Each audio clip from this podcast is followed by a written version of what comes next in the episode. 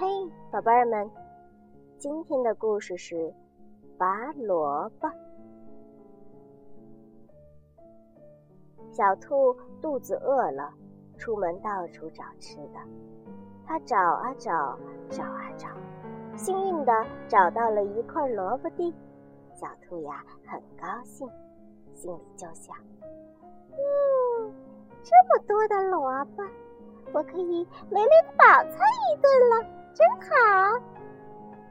于是小兔蹦蹦跳跳的就跑了过去，抓住了一颗萝卜的叶子。哎呦哎，哎呦哎，使劲儿的拔了起来。可是无论小兔多么的用力拔，萝卜呀还是一动不动。这个时候，小狗看到了。走了过来，哦，小兔，我来帮你拔萝卜吧。于是，小狗和小兔一起使劲的拔萝卜，拔呀拔，拔呀拔，这个萝卜呀依然没有动。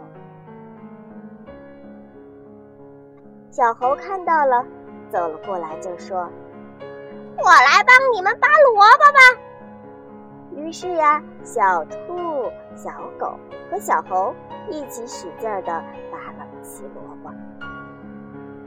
嘿呦嘿，嘿呦嘿，哟！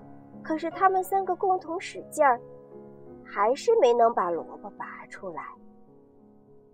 这时呀，小羊走了过来，就说：“妹，我也来帮你们，咱们一起拔萝卜吧。”一二三，嘿呦嘿，嘿呦嘿，一二三，嘿呦嘿，嘿呦嘿。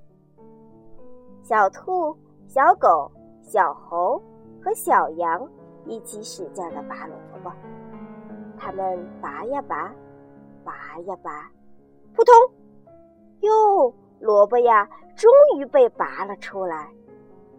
好大的一个萝卜呀！还是人多力量大呀！小兔子高兴地说：“